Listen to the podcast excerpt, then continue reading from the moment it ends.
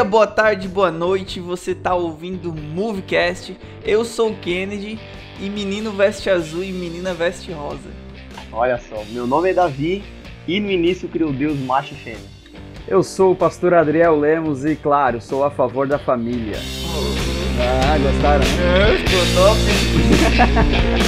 Volta, volta, volta.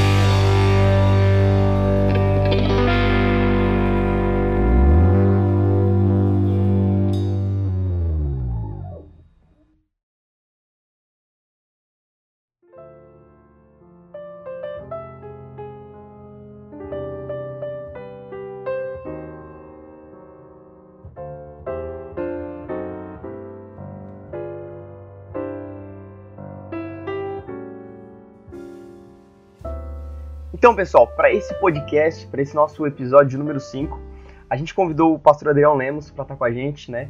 Além de pastor, ele é escritor, enfim, ele vai, vai se apresentar, mas a gente convidou ele para falar um pouco com a gente aí sobre ideologia de gênero e também se basear um pouco aí no livro que ele escreveu, é, saiu esse ano pela CPAD. E, pastor, é um privilégio aí o senhor estar tá com a gente, é muito bom mesmo a gente ter o senhor aí com a gente para conversar um pouco sobre esse assunto, que na verdade é um assunto que o senhor né, digamos assim, que o senhor manja, né, que escreveu o livro aí recentemente, e a gente queria que o senhor se apresentasse, se apresenta um pouco aí pra gente, conversa um pouco aí, fala um pouco sobre o senhor aí, depois a gente vai escorrendo sobre o assunto aí. Fechou, rapaziada. Primeiro, muito obrigado pelo carinho, pelo convite, pela oportunidade de estar aqui com vocês nesse podcast. E espero que esse conteúdo chegue aí para muita gente, muitos jovens, Brasil e mundo, para poder abençoar esse povo. Então, é, eu né, sou pastor, tenho 34 anos, sou casado, tenho um filhinho maravilhoso, lindo, a cara do pai, claro, né? e trabalho aqui na Assembleia de Deus em Criciúma já há alguns anos. Sou formado em psicologia, curso, estou fazendo uma pós-graduação na área de gestão de pessoas e tenho dois livros escritos e um com participação, dois com participação na verdade. É, o primeiro livro eu escrevi para jovens e adolescentes, o GPS do Adolescente Jovem Cristão, um livro chamado Virar a Cabeça, foi um, um conteúdo bem legal, em que eu escrevi junto com um amigo, Dr. Rodrigo Assunção, psiquiatra de Joinville. E o livro foi escrito por mim, psicólogo, por ele, psiquiatra, então o próprio título já fala o tom da loucura, né? Virar a Cabeça. E o segundo livro, né, com a qual você fez menção, Ideologia de Gênero, entendendo o que é e qual a sua responsabilidade eu e o pastor Robson, o pastor Robson é de Brasília, líder geral de jovens lá da UNADEB. A gente escreveu esse conteúdo para direcionar um alerta a toda a liderança, aos pastores, à igreja, à família brasileira, né, trazendo luz a esse tema atual, importante e de certa forma um tema que traz confronto sobre a doutrina básica do cristianismo, que é a família, né? O ensinamento básico, a, a base, o que é basilar do cristianismo, que é a família ah, os estudos de gênero estão trazendo questionamentos, então eu fico feliz em estar aqui com vocês e poder compartilhar esse conteúdo, sabendo que vai ser bênção de Deus. Bênção. O, o pastor, olha só, é, só para a gente poder entender um pouco é, essa questão da ideologia de gênero, que na verdade é uma questão que, digamos assim, que é, é uma questão nova, né? Não é algo que tem se tratado aí a coisa de 20 anos atrás, é coisa muito recente. É, isso tem acontecido e tem surgido principalmente aí, é, digamos assim, pelas por esses novos movimentos de, de minoria e tudo mais Sim. que querem ter uma autorrepresentação, né, não somente no meio da sociedade, mas também uma representação política. E digamos assim que seja um assunto que é novo, e é novo, né? Mas eu queria saber com o senhor, só para conversar com a gente aqui, é, como nasceu esse, esse livro, né? E como e, e, como ele, ele veio ele veio a existir né? Qual foi a motivação para poder escrever esse livro? Então é, no Brasil a gente vem acompanhando essa luta já há alguns anos né? Eu não quero fazer aqui apologia a nenhum partido político e tampouco quero criticar qualquer outro partido mas é notório, não precisa ser muito entendido de questões políticas para saber que o Brasil foi governado por um partido de esquerda durante alguns anos, né? E nesse período tendo, tendo em frente da, do Ministério da Educação, em frente do Poder Judiciário, Legislativo, em frente pessoas que defendiam a liberdade, né, uma liberdade entre aspas, e a gente vai falar sobre isso no transcorrer é, do podcast, mas tendo pessoas que, que defendem a, a, a diversidade, né, entrou no Brasil essa, essa onda, né, esse entendimento, esse questionamento de gênero. E isso começou a, a, a, se espalhar nas escolas, nas famílias, na sociedade, no campo científico, no campo legislativo.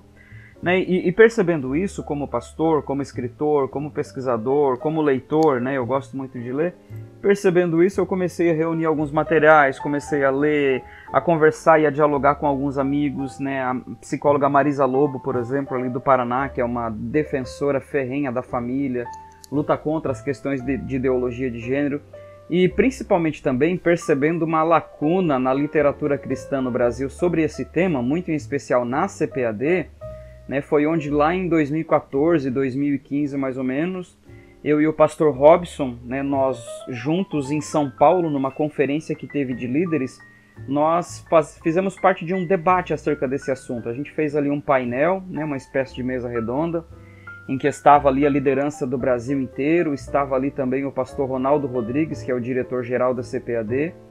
E nesse bate-papo, tanto eu quanto ele, nós somos muito felizes na explanação do tema. E após o diálogo, né, o pastor Ronaldo, que é o diretor da casa, da CPAD, nos procurou e nos formulou o convite para a escrita.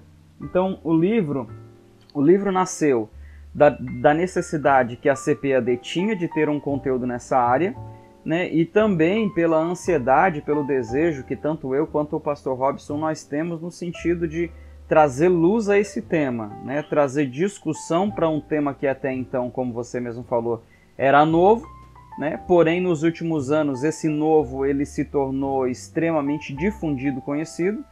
Né? Então, digamos que pegou a igreja de surpresa, pegou as famílias de surpresa, porque né, trouxe uma demanda que, que até então não, não se tinha. Né? E a igreja e as famílias ficaram perdidas sem saber como lutar, sem saber como lidar com isso. Então, o livro veio para trazer essa resposta, a resposta a uma lacuna que existiu na literatura cristã.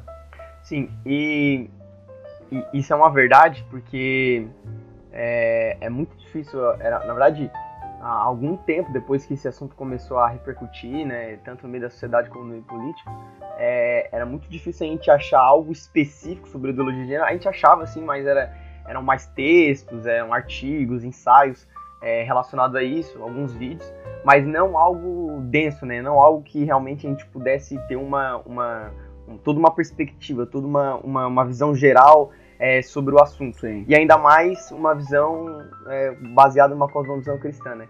Então, entrando no assunto, né, para a gente conseguir entender, conseguir perceber é, a ideologia de gênero, é, o que então significa, significa ideologia de gênero? O que seria a ideologia de gênero? E baseado nisso, qual é a proposta da ideologia de gênero? Tá, deixa eu primeiro explicar um detalhe, Davi. É, ideologia de gênero é um termo é, é, é um termo mais cristianizado, tá? Uhum. Quando a gente vai para a academia, quando a gente vai né, para o mundo científico, quando a gente vai para o campo científico, esse termo ideologia de gênero ele não é tão conhecido. Por quê? Porque esse termo ideologia de gênero ele foi cunhado, ele foi criado né, por grandes líderes no Brasil. É, acho que não tem problema citar nomes aqui, né? Silas Malafaia, pastor Josué Gonçalves, né? a própria Marisa Lobo, como eu já fiz menção, o Dr. Guilherme Shelby, que é um procurador, é, um procurador da República conhecido na, na defesa da família também. Então, no, nomes como estes cunharam esse termo ideologia, por quê? Porque a ideologia nada mais é do que um, um, um entendimento, um caminho, né? Um, um, conjunto de ideias que formulam uma teoria. Ideologia é isso, tá? Então, no campo científico se fala de gênero, tá? Então, quando, quando, quando alguém diz assim, ah, eu, né, eu, eu não consigo, que nem você falou, eu não consigo encontrar muitos materiais sobre isso, porque de fato, na nossa perspectiva cristã, até hoje não tem muita coisa. Mas quando sim. a gente vai para os estudos de gênero, aí sim, aí já existe há alguns anos, de uns 15, 20 anos para cá, né, um, um, conteúdo que vem crescendo cada vez mais na academia, no mundo científico, pesquisas, né, artigos científicos e, e, e, demais materiais. Então, o que, que é, né, vamos, respondendo a sua pergunta, o que, que é a ideologia de gênero? É um conjunto de ideias, pressupostos, né, são, são crenças que levam, né, que levam é, a, a acreditar que, de maneira muito simples, de que o homem não nasce homem, mulher não nasce mulher, né? Mas vamos lá, deixa eu explicar porque isso aqui também é muito amplo. A ideia de Judith Butler, que é uma das precursoras dessa, dessa linha científica, é que é, biologicamente, sim, nós nascemos homens e mulheres, né? Porém, quando falamos de, de, de, não de questões biológicas, mas de questões sociológicas, né, de, de questão psicológica, cada um tem a liberdade, na verdade, de se definir homem ou mulher, né? Então, é, de certa forma, é como se o biológico fosse deixado de lado para que a questão sociológica, para que a visão de mundo, para que a, a minha própria visão do eu reinasse sobre a minha própria biologia, né? Então, a ideologia de gênero é isso, é uma descrença, né? É uma descrença acerca dos papéis masculinos, acerca dos, pa dos papéis femininos, né? E, e, e, como, como algo que é bem discutido é o seguinte: aí, a discussão de gênero ela vem trazer um certo discurso de respeito, de igualdade, né? Só que quem conhece a fundo a teoria, quem busca de fato conhecer o que busca esse movimento, começa a compreender que o que eles querem não é igualdade, é superioridade, né? Não buscam de fato a, a, a igualdade de gênero e buscam sim uma supremacia de gênero. Então, por, por, por, isso que não apenas eu, grandes líderes brasileiros, por isso que, que, que muitos pastores né, é, batem de frente com os estudos e com a teoria, teoria de gênero, porque, primeiro, ela ataca de forma muito direta uma, a, a, base do cristianismo, que é a questão família, né, que é a questão da criação de homem e mulher. Existe até uma brincadeira né, que a gente fala que Deus criou Adão e Eva e não Adão e Ivo, né?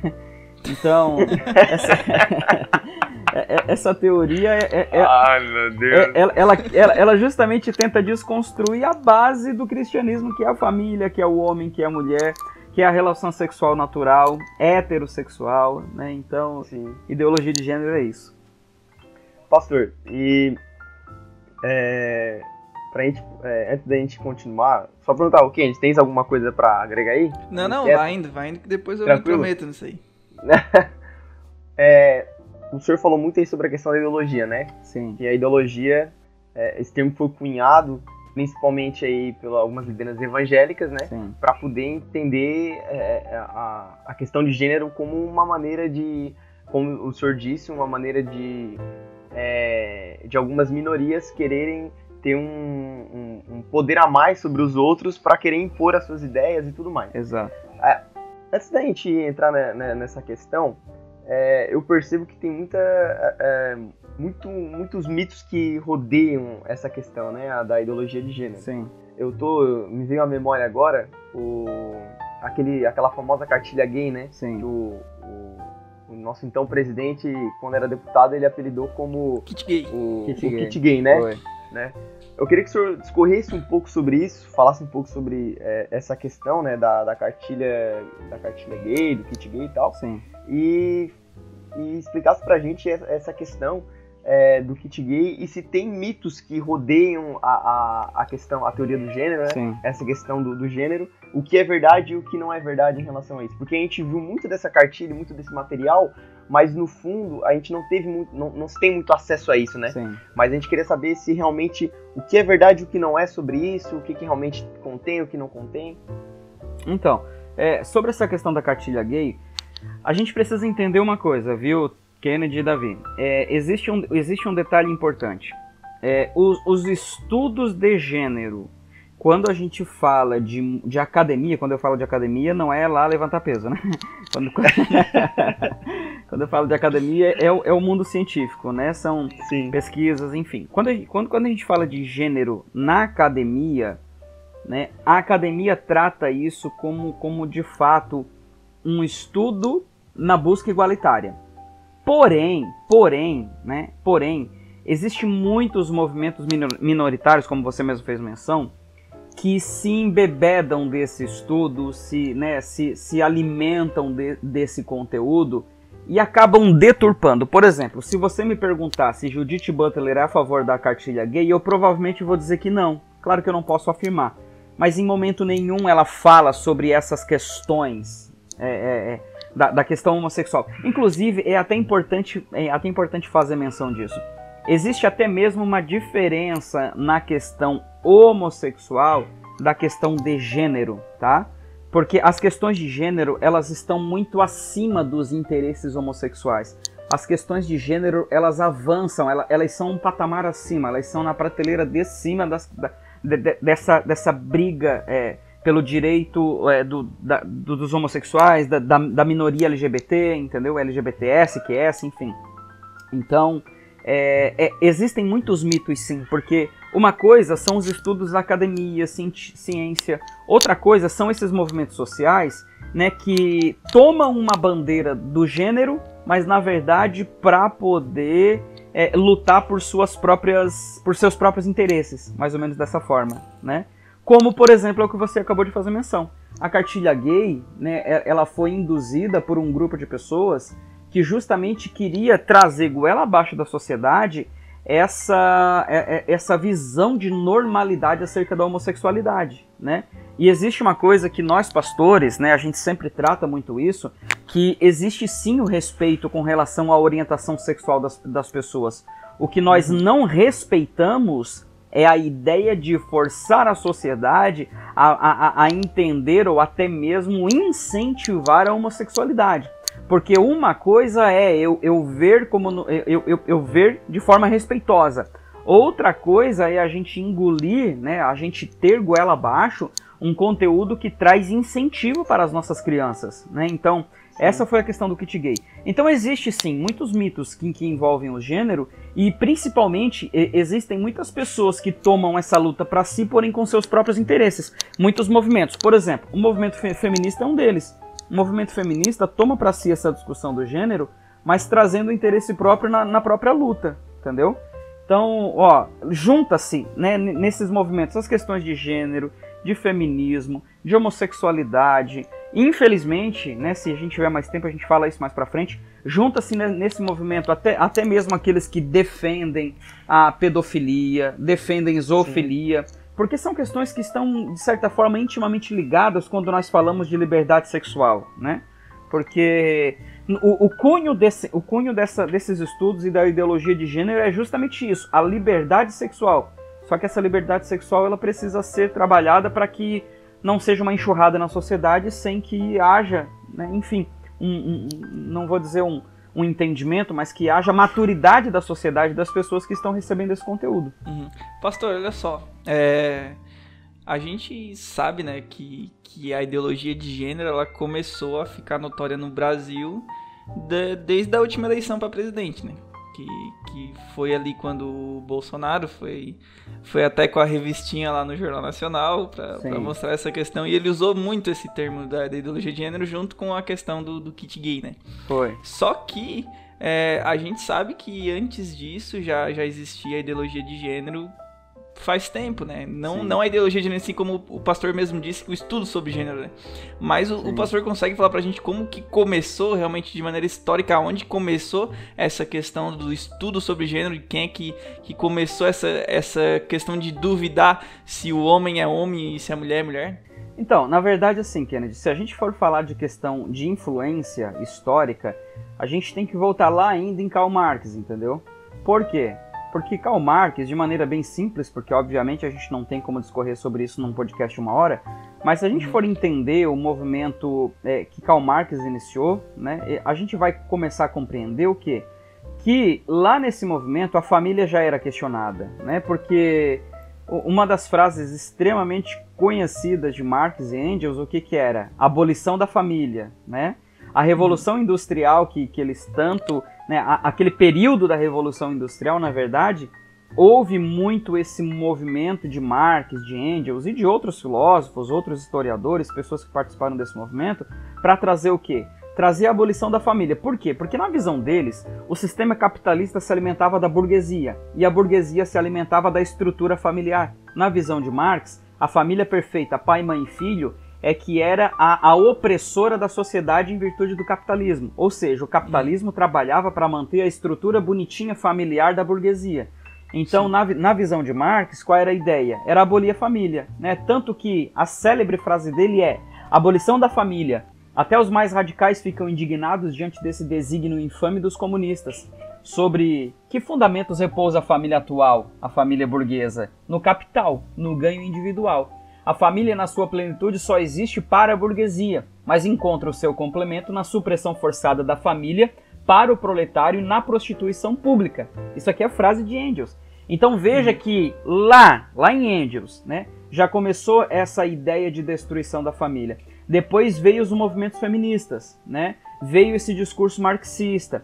Veio, veio, veio outros movimentos filosóficos que vieram desconstruindo a questão da sexualidade, a questão familiar, essa questão pai, mãe e filhos, né? Então, já desde lá isso vem. Quando a gente chega ali na década de 50, na década de 70, né, começa-se esses estudos em busca desse entendimento sociológico do homem e da mulher, que é onde Judith Butler, ali por volta de 80 e 90, que ela consegue estruturar melhor as suas ideias, né, Judith Butler consegue organizar as ideias num grande estudo em que ela faz esse questionamento acerca do gênero, né? E, e tanto que o livro dela, conhecidíssimo, deixa eu pegar porque eu já separei aqui, o livro dela, que é Problemas de Gênero, Feminismo e Subversão da Identidade, traz justamente toda essa pesquisa, todo esse arcabouço acadêmico que ela preparou para quê? Para desconstruir a ideia de que homem nasce homem e mulher nasce mulher, né? E para construir uma ideia de que esses papéis sociais de feminino e masculino são construídos na cabeça dela, né? Ou ou deixa eu mudar minha frase para eu não ser tão preconceituoso, porque essa, essa coisa de cabeça dela é meio preconceituoso. Né? Mas os estudos dela trazem essa visão, né? a, a visão de que socialmente homem ou mulher eles são é, iguais, né? E, e, e so, não socialmente, mas também é, é, é de forma ampla na questão da sociedade. E ah, deixa eu abrir um parênteses, né? O que a gente sabe que não é verdade, porque a, a, biologia masculina e feminina é totalmente diferente e essa biologia ela traz diferenças sociológicas também. Ela traz diferenças com relação à identidade de gênero também. Né? Então, respondendo à tua pergunta, a ideologia de gênero é uma discussão nova, porém é algo que já vem lá de, de, de Karl Marx, lá de, do século XIX, né? Lá de 1800 e lá vai cacetada que eu não lembro bem agora mas já vem lá de antes com o movimento feminista, né, com movimentos libertários, já vem com o movimento homossexual. Então, digamos que todos esses movimentos eles foram criando a base para o que existe hoje de, de, ideologia de gênero. O, o pastor, só é, é, toda essa questão de, é, de movimentos de liberdade sexual, né, feminismo e, e tudo mais, é, eles trouxeram, como o senhor disse, muita dúvida em relação a isso. Porque, por exemplo, na Suécia, é, na Suécia, se eu não me engano, não, não lembro se foi ano passado, não me lembro é, agora quantos anos faz, que a Suécia aprovou a ideologia de gênero, tanto que eles é, mudaram até pronome de tratamento, não usa mais ele e ela, usa um pronome de tratamento, banheiro unissex e tudo mais, uhum. né? Então, é interessante porque é, tudo que o senhor tem falado aí só prova uma coisa, que é, tem uma frase de um teólogo, um grande teólogo católico, que ele diz que é, chegará o dia em que teremos que provar que a grama é verde, uhum. né? Chegará o dia que a gente vai ter que provar que homem é homem e que mulher é mulher. Não, não basta apenas falar. Sim. Tem que explicar o óbvio. Tem que provar que o óbvio é óbvio. Sim. Então, é, é muito assim... Chega a ser assustador, porque não se trata assim apenas de... Não trata assim apenas de, de uma questão é, digamos assim, é, teórica ou acadêmica. Se trata de uma coisa que é intrínseca a, ao ser humano. É uma coisa muito óbvia, é uma coisa basilar, né? Sim. Então, é, isso de alguma maneira é, traz, traz muita confusão. Agora, a gente, indo para outra parte, né? Eu queria saber com o senhor, a gente queria saber com o senhor se o cristão ele, ele pode ser adepto da ideologia de gênero. E se ele não pode, por que, que ele não poderia? Então, é... não, né? Ele não pode. Não pode por quê? Porque conforme a gente já tem trabalhado até aqui desde o início do podcast, o princípio básico dessa teoria de ideologia de gênero é justamente a desconstrução do papel masculino e feminino. Né? Porque, repito, para ficar isso bem claro, é, nas palavras de Judith Butler, é, a mulher não nasce mulher, ela torna-se mulher. Né? O homem não nasce homem, ele torna-se homem. Né? Uma construção social, no Exato, caso, né? é uma construção social. É, é, é, na verdade, assim, são papéis sociológicos, são, são papéis, são construídos ao longo da vida.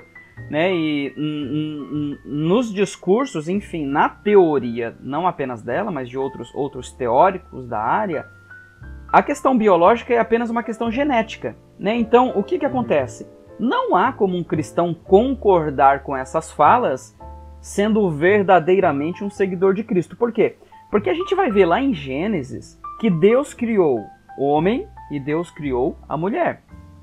Nós vamos perceber que Deus criou o homem, que Deus criou a mulher, e foi Deus que criou a relação monogâmica, heterossexual e patriarcal.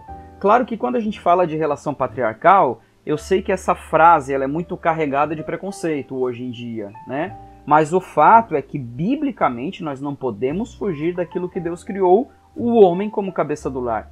Isso de, de nenhuma maneira é preconceituoso no sentido de trazer desprestígio para a mulher, né? Muito pelo contrário. Por quê? Porque um homem cristão sábio e coerente com a palavra de Deus, ele vai entender que ele tem que dar honra à mulher por ela ser o, o vaso mais fraco, ser mais frágil.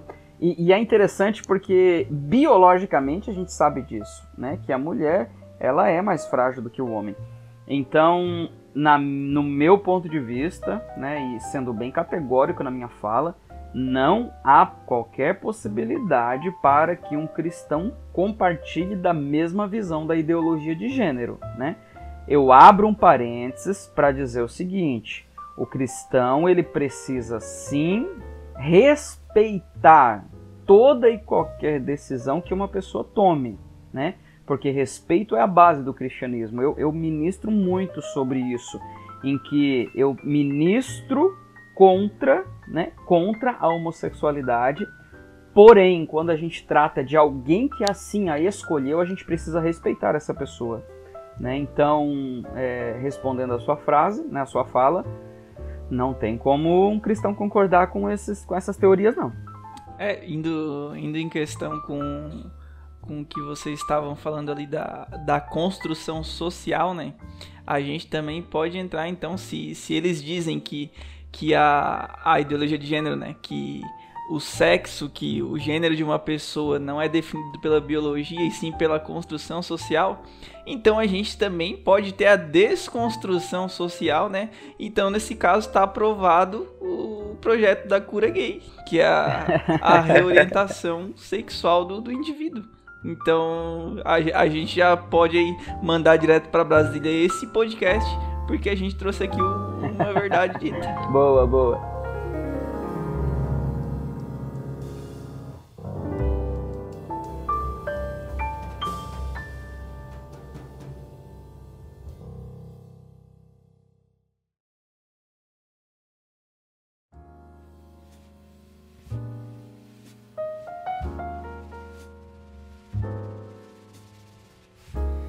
É, então a gente já, já entendeu ali a questão da ideologia de gênero, o que, que ela é, né, o que não é, como começou, tudo mais, qual o papel do cristão nessa, nessa questão.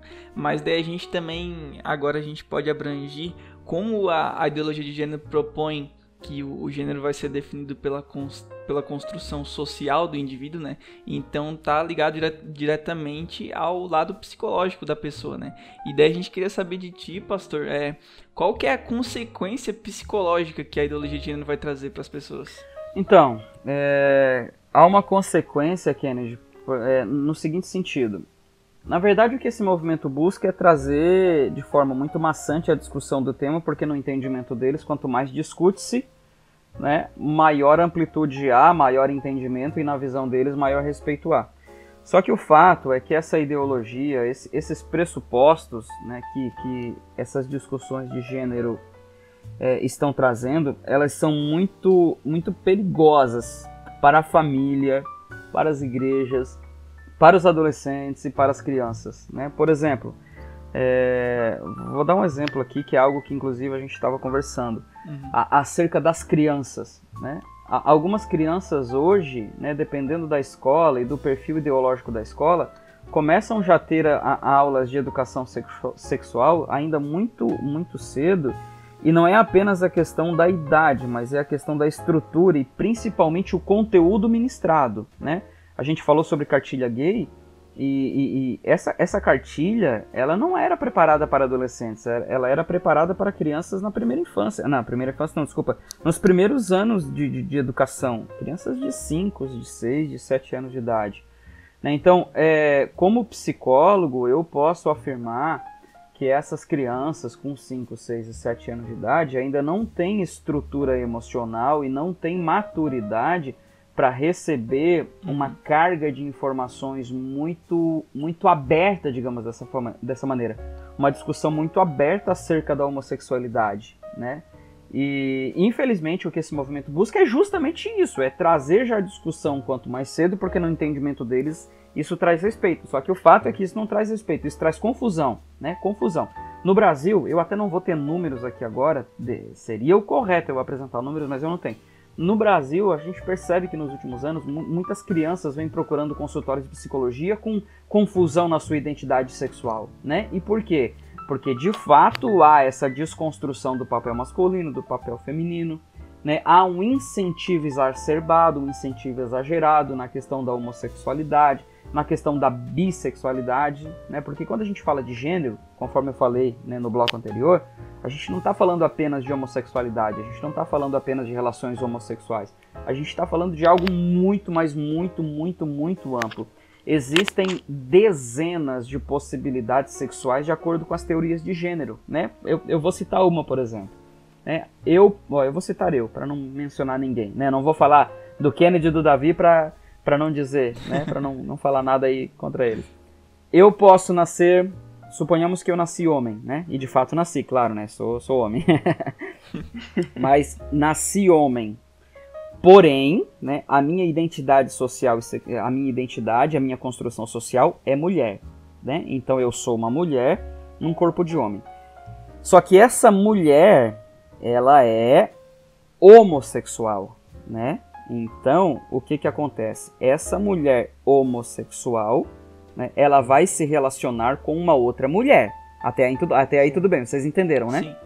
Só que o fato é que biologicamente eu sou homem, né? Então, a minha relação vai ser uma relação de homem e mulher, porém uma relação homossexual, pelo fato de que a minha identidade social e a minha identidade sexual é feminina, né?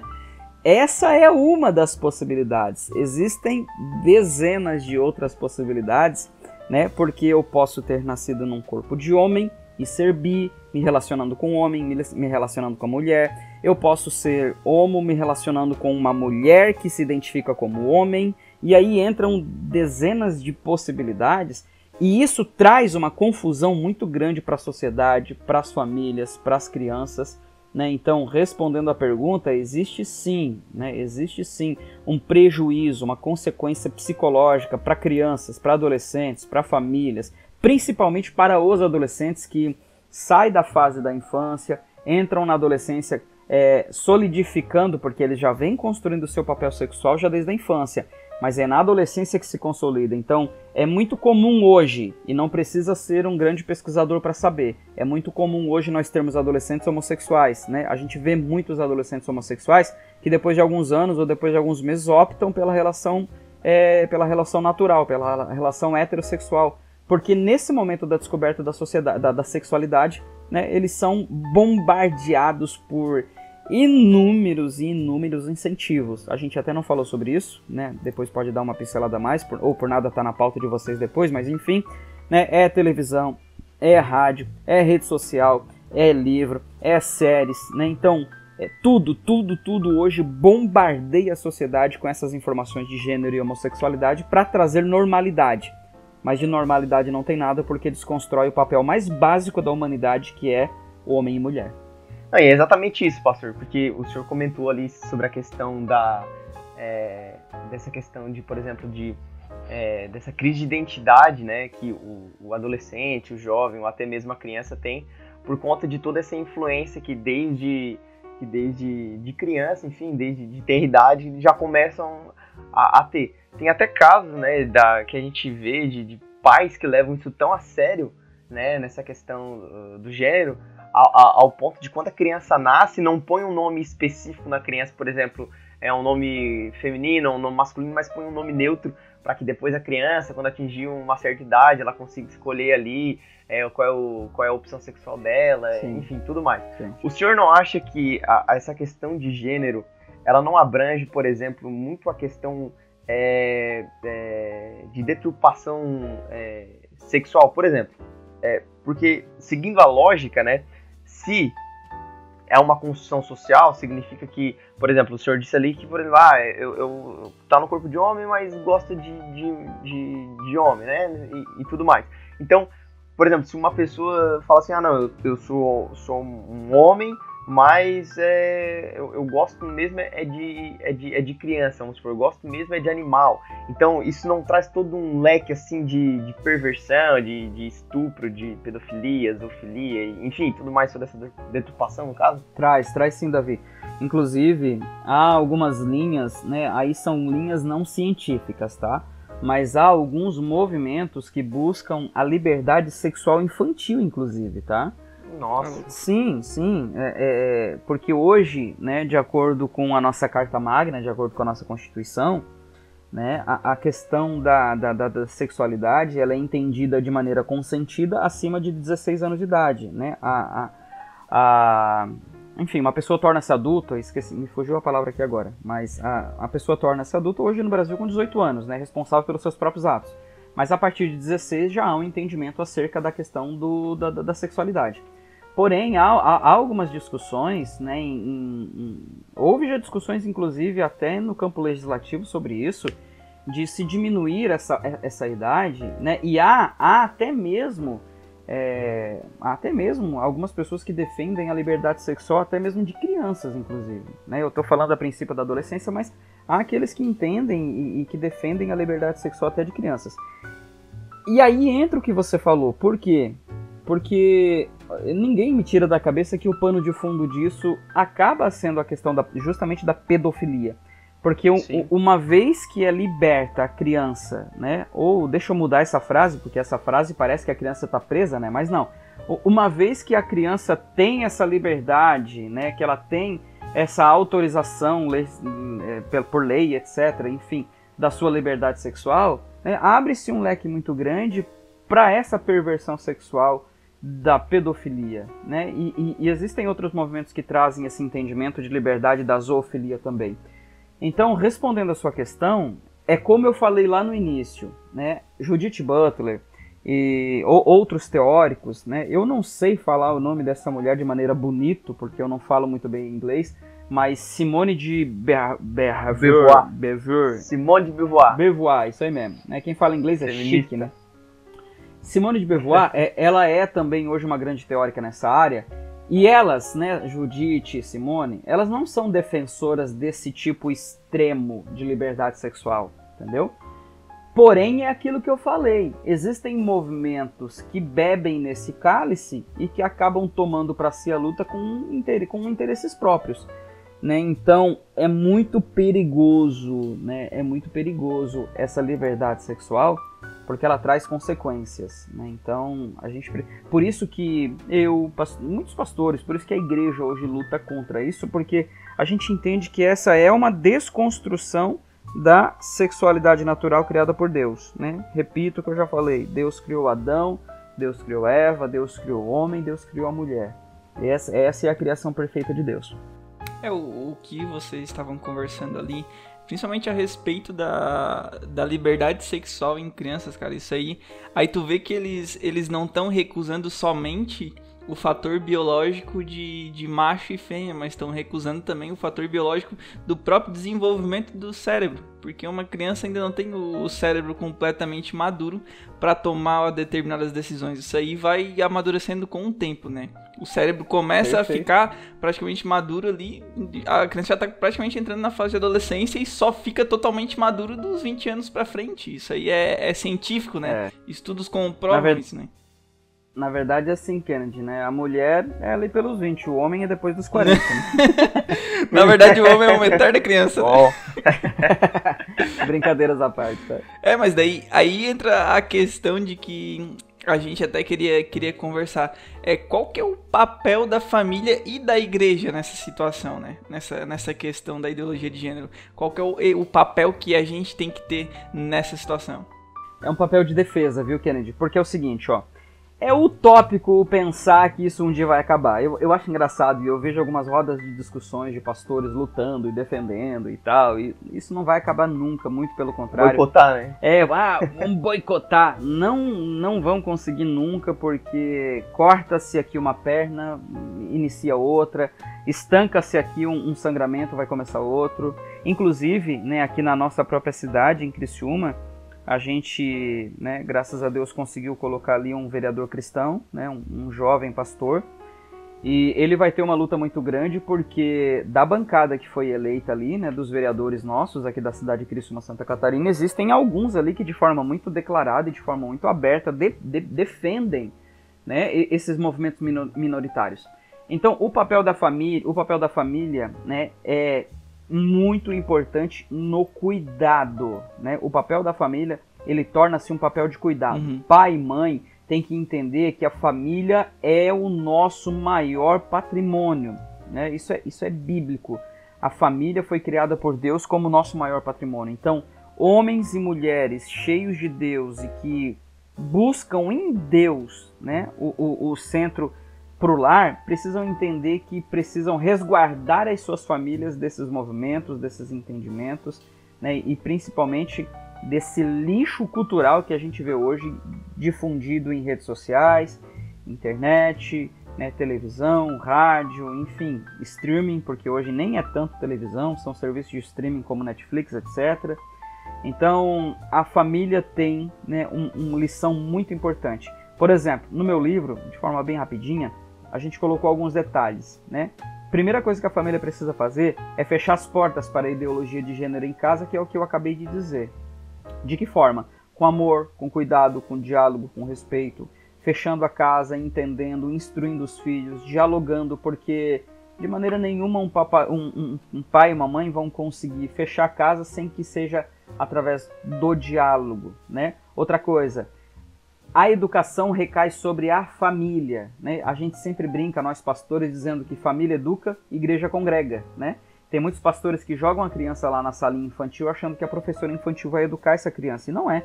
A responsabilidade da educação é familiar. Sim. Homem e mulher precisam tomar para si a responsabilidade dessa educação.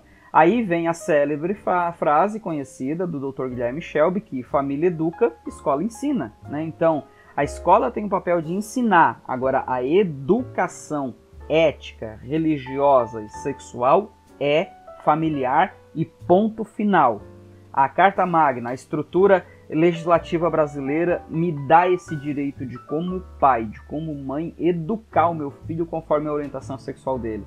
Então, o papel da família ele é resguardar, é cuidar, é educar, né? é blindar a casa, é blindar o lar para que esse tipo de ensino né, não venha a ser jogado dentro de casa. E por último, só para encerrar aqui, é, os pais precisam compreender as leis que estão a favor. Né? Então, um, o, os pais têm o direito né, a ter ciência do processo pedagógico nas escolas, a entender o que o filho está estudando. Eu sei que tem muitos pais que não têm direito, não têm condições de colocar o filho numa escola particular, colocam na escola pública, né? Mas é direito desse pai na escola pública é ver a proposta curricular e educacional dessa escola para ver o que, que o filho está aprendendo, né? Uhum. uhum. É, é, é, direito da família ter os seus valores culturais, é direito da família ter os seus valores religiosos respeitados. Então os pais precisam compreender que tem esse direito, né? Que, que tem essa, é, é esse arcabouço é, de leis a favor da família para a defesa né, daquilo que a gente acredita. Uhum. Então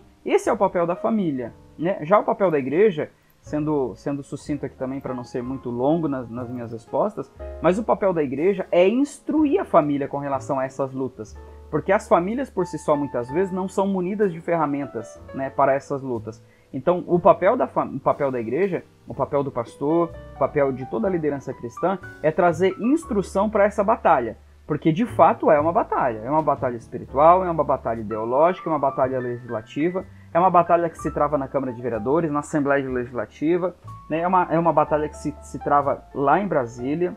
Né? Então, a, a, a família, a igreja, tem uma responsabilidade cristã muito grande, né, de cuidado, de instrução e de amor para com os nossos filhos e adolescentes para blindar a nossa casa com relação a esses ensinos. Uhum. Seguindo ainda nessa, nessa questão de, de papel, né?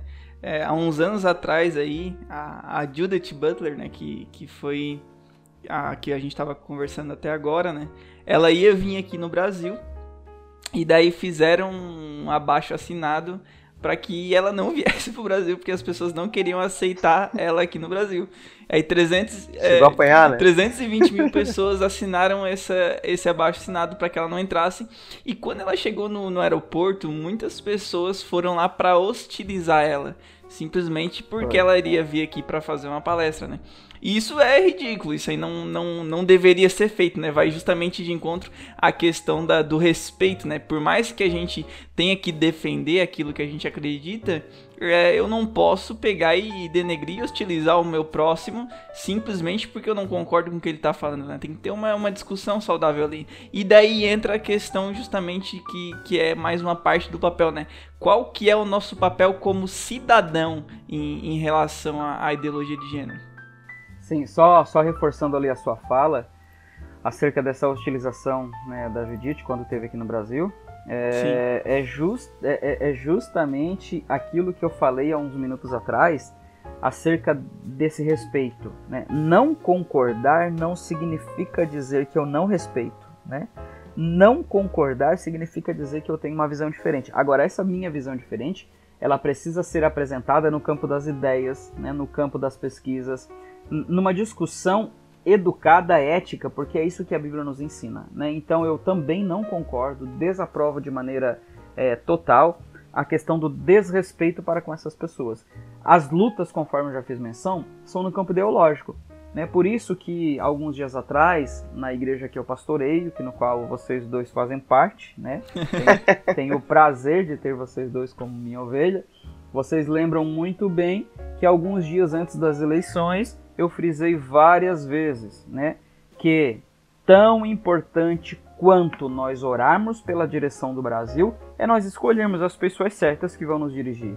Né? Vocês lembram disso e eu quero deixar isso claro no podcast que de forma nenhuma a gente direcionou as pessoas para votarem em candidato A ou B, mas sempre trazendo luz que nós precisamos de representação política, né? E essa é a questão, porque não adianta ir lá hostilizar uma pessoa no aeroporto, não adianta, não adianta cancelar uma palestra por falta de segurança porque os crentes ou, ou os defensores da família estão lá hostilizando. Isso não é, isso não é ético, né? Quer dizer, nós estamos brigando justamente porque eles são desrespeitosos com a nossa crença, mas nós somos desrespeitosos com relação à opinião deles. Então é, é muito contraditório isso. Então a nossa luta é no campo das ideias é no campo das pesquisas. A nossa luta é dentro da nossa família.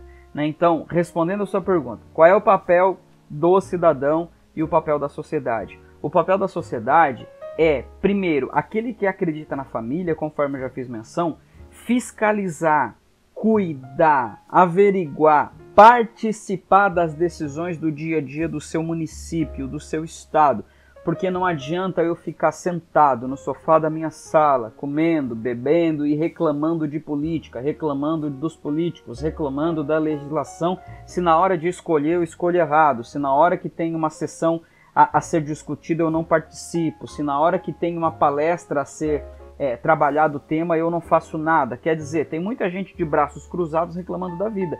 Então o papel do cidadão é participar, escolher, né? Apesar de que agora já foi, já escolheu quem representa. Próxima eleição é daqui a dois anos. Mas o fato é que a gente precisa escolher quem nos representa, participar do dia a dia da sociedade. Os pais, por exemplo, participar da proposta educacional das escolas, porque há essas discussões nas escolas. Anualmente, os professores abrem né, para as discussões junto com, junto com os pais acerca das propostas extracurriculares. Então, como cidadão, nós precisamos né, tomar conhecimento disso, criar mobilizações sociais, participar de movimentos sociais, participar de marchas em defesa da família, participar de movimentos que defendam né, a sexualidade sadia. São tudo coisas que, como cidadão, a gente precisa participar, entender que as leis estão ao meu favor. Né? Hoje ainda estão. E por que, que eu digo ainda? porque existe um bombardeio legislativo para tirar essa liberdade que temos hoje de expressão de opinião. Uhum. Né? Por exemplo, nós estamos aqui num podcast que vai ser lançado na internet, que é um mundo sem fronteiras, Sim. e por mais que alguém não goste do que a gente esteja aqui falando, nós temos liberdade para isso. Alguém pode entrar com uma ação? Pode, só que essa pessoa vai entrar com uma ação e a gente vai ter todo o direito e ampla defesa, porque de forma nenhuma estamos sendo desrespeitosos. Mas dependendo das leis que forem aprovadas, eu, como pastor, vou ter que pisar em ovos no momento em que eu ensinar a minha igreja sobre sexualidade. Por quê? Porque se eu disser que a sexualidade correta é homem e mulher, alguém pode entender que eu estou sendo preconceituoso e abrir um processo contra mim.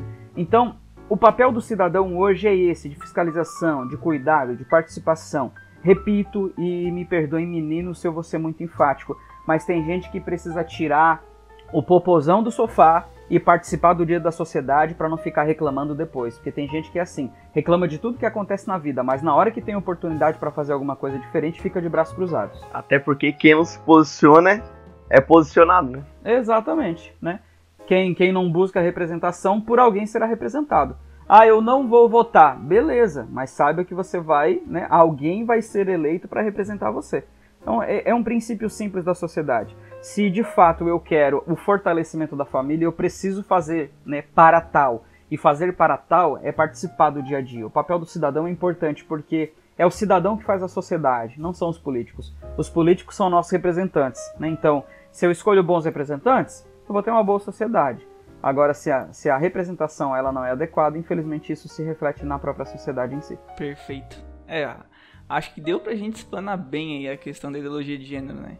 E eu queria só fazer um, um adendo aqui, é, depois de toda essa nossa discussão aí a respeito da ideologia de gênero, eu queria já deixar publicamente que eu vou me tornar adepto da ideologia de gênero e a partir de hoje o meu cachorro é um gato.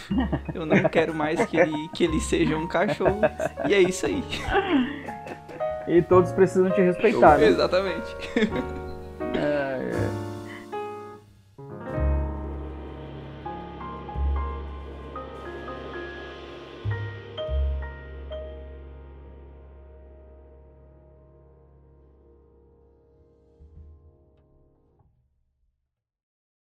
Rapaziada, então é o seguinte, para fechar as minhas falas aqui, deixar né, apenas. Eu quero deixar aqui uma frase do meu livro, né, para discussão futura, né, e até mesmo para reflexão de quem está nos ouvindo. Um capítulo, na verdade, um capítulo não, desculpa, não é um capítulo tão grande não, um parágrafo. Um parágrafo do meu livro para que isso sirva de discussão e, e pensamento, tá? Diz assim: Infelizmente, em todas as lutas, quando o real objetivo se desvirtua por sua militância, perde-se a verdadeira busca e essência empreendida. E assim é com o feminismo e com as discussões de gênero atual. Aliás, permita-me aqui esclarecer que nenhum de nós, autores, pastores, né, somos contra essa luta pelos direitos da mulher, pelos direitos né, dos homossexuais. Muito pelo contrário.